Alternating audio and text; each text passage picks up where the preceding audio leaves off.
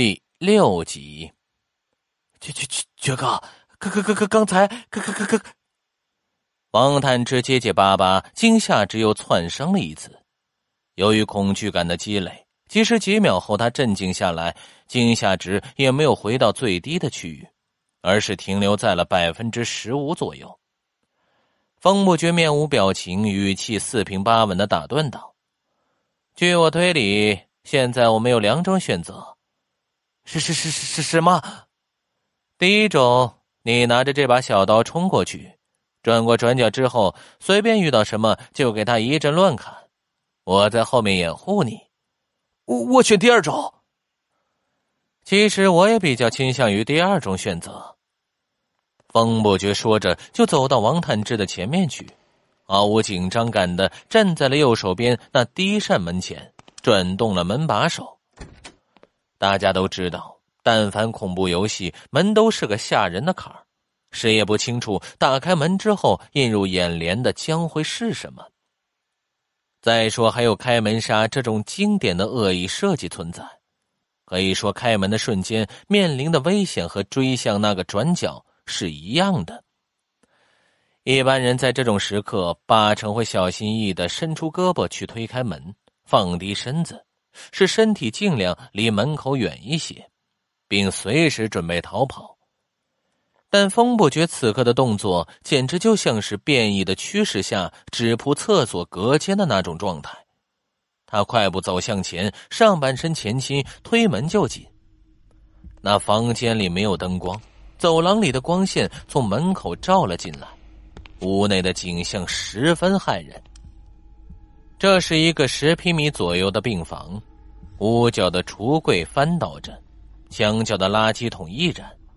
地上散落着很多杂物，不过大部分看上去都是无用的垃圾，比如破布条、废纸团、破碎的花盆、一些被弄脏了的消毒棉花、已被打破的玻璃药瓶等等。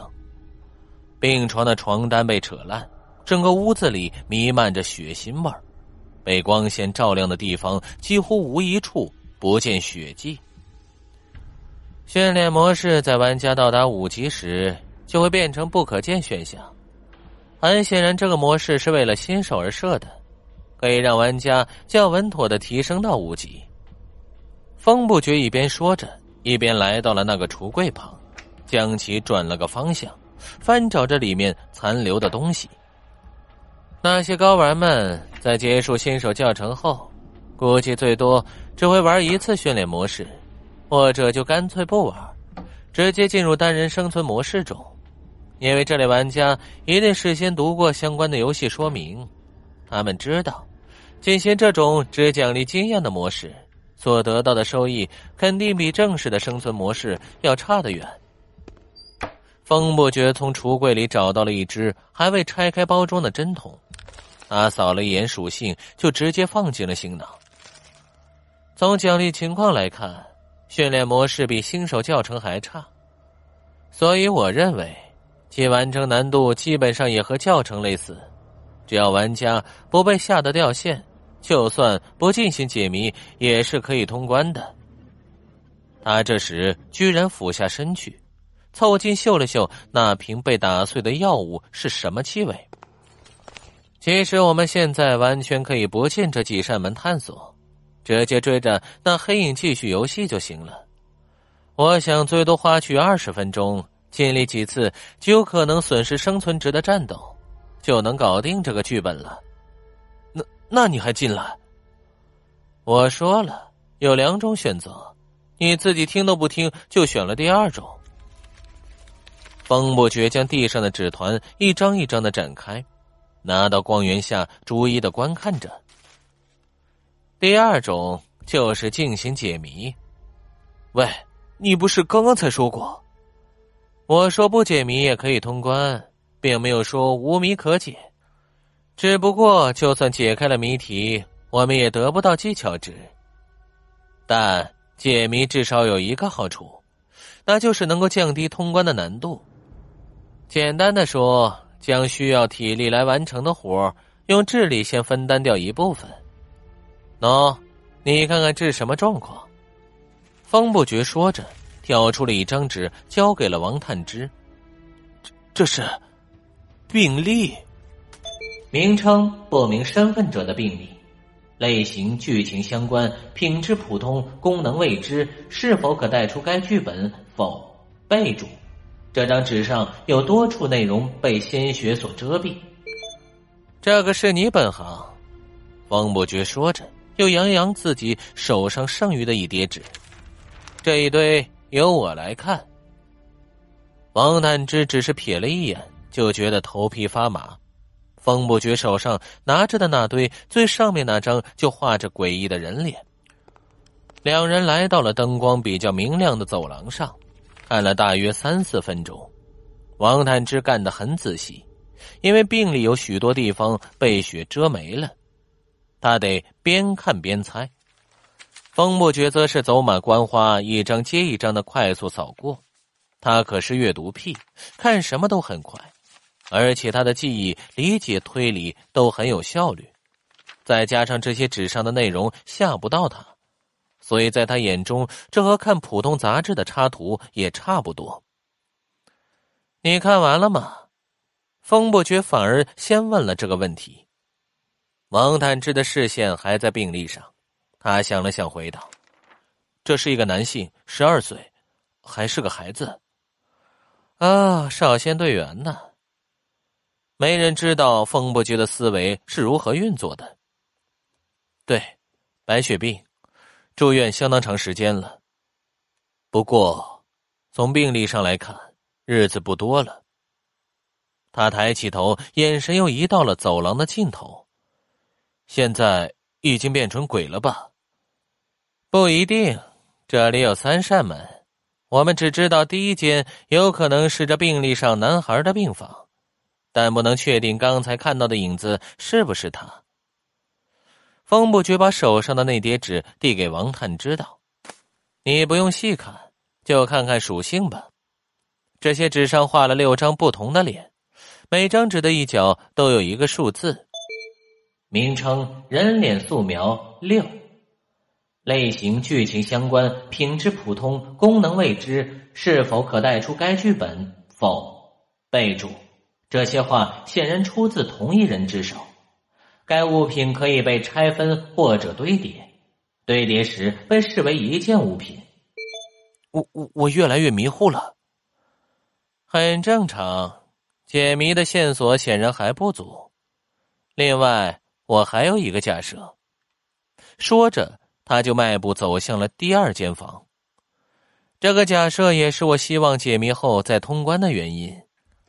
他推开了第二扇房门，同时说道：“我相信这三间病房里至少能找到一件正式的装备。”第二间房里的景象比第一间更加诡异，四面墙壁、地板、天花板全都画着人脸，房间内空空荡荡。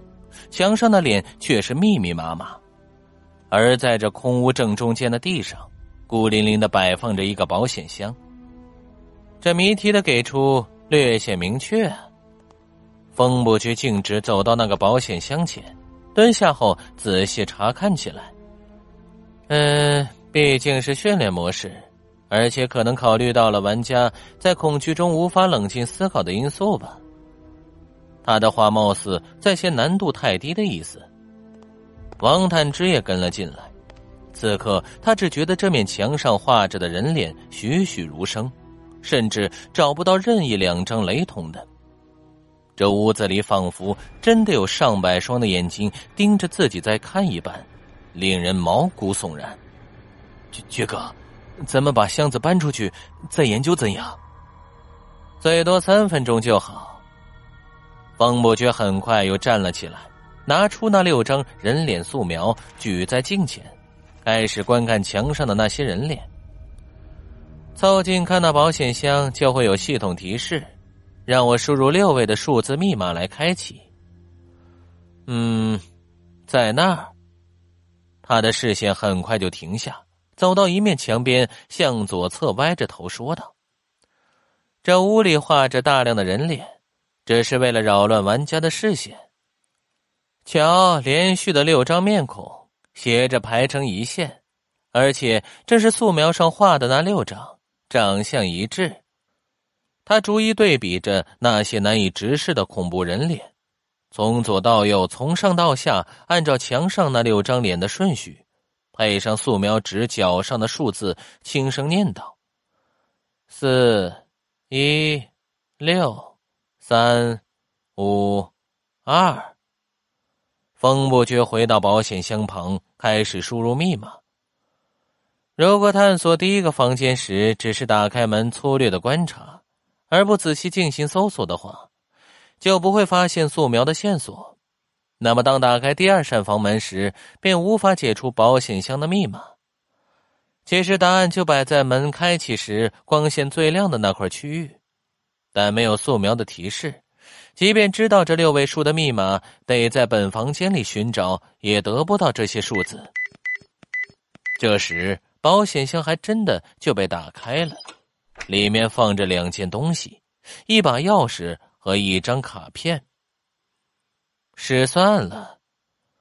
风伯爵看完这两件东西的属性后，立即说道：“怎怎么了？”王探之似乎被他的从容所感染，这时已冷静了许多，惊吓值又回到了百分之三上下。钥匙应该很快就会用到。不过这个，风伯爵把卡片交给了王探之，名称“爆炸神拳”，技能卡属性：主动技能使用两次后消失，技能类别：格斗，效果：击中目标后产生爆炸，造成火属性伤害，消耗体能值五十。学习条件：格斗专精 F，备注：棒。我本来以为奖励会是装备呢，结果是个技能。呃，先不说装备还是技能的问题，爵哥，你怎么知道会有奖励的呢？很明显不是嘛。虽然这个模式除了经验值以外，感谢您的收听。去运用商店下载 Patreon 运用城市，在首页搜索海量有声书，或点击下方链接听更多小说等内容。